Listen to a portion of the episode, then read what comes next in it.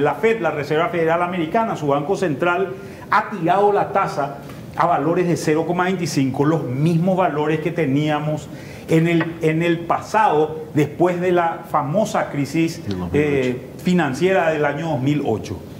Y esto obviamente está empezando a afectar ciertas tasas. La tasa LIBOR, una tasa de referencia para los créditos internacionales, están siendo impactados por esta abundancia de dinero que se genera acá. Una abundancia de dinero que hoy está en Estados Unidos con todos los programas de expansión, que tenemos que sumar toda la parte fiscal en esto y que en algún momento dado van a salir al mundo. Se ha recuperado la confianza en Estados Unidos con un crecimiento y posiblemente una estabilización también de lo que es eh, eh, la, tasa de bonos del Tesoro, sin embargo, a valores todavía bastante más bajos que los de la prepandemia. Vamos a la siguiente lámina y vemos acá que el índice del dólar está empezando a verse afectado. El índice del dólar es básicamente la comparación del dólar contra una canasta de monedas a nivel internacional.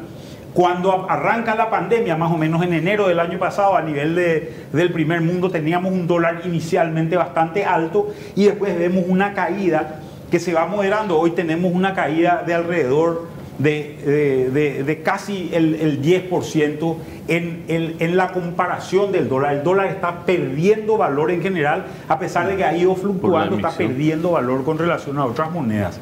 Este volumen de dinero, que es el volumen de dinero que estamos viendo, que encontramos en general dentro de la economía, posiblemente tenga que circular al resto del mundo y acá veamos un impacto sobre los tipos de cambio.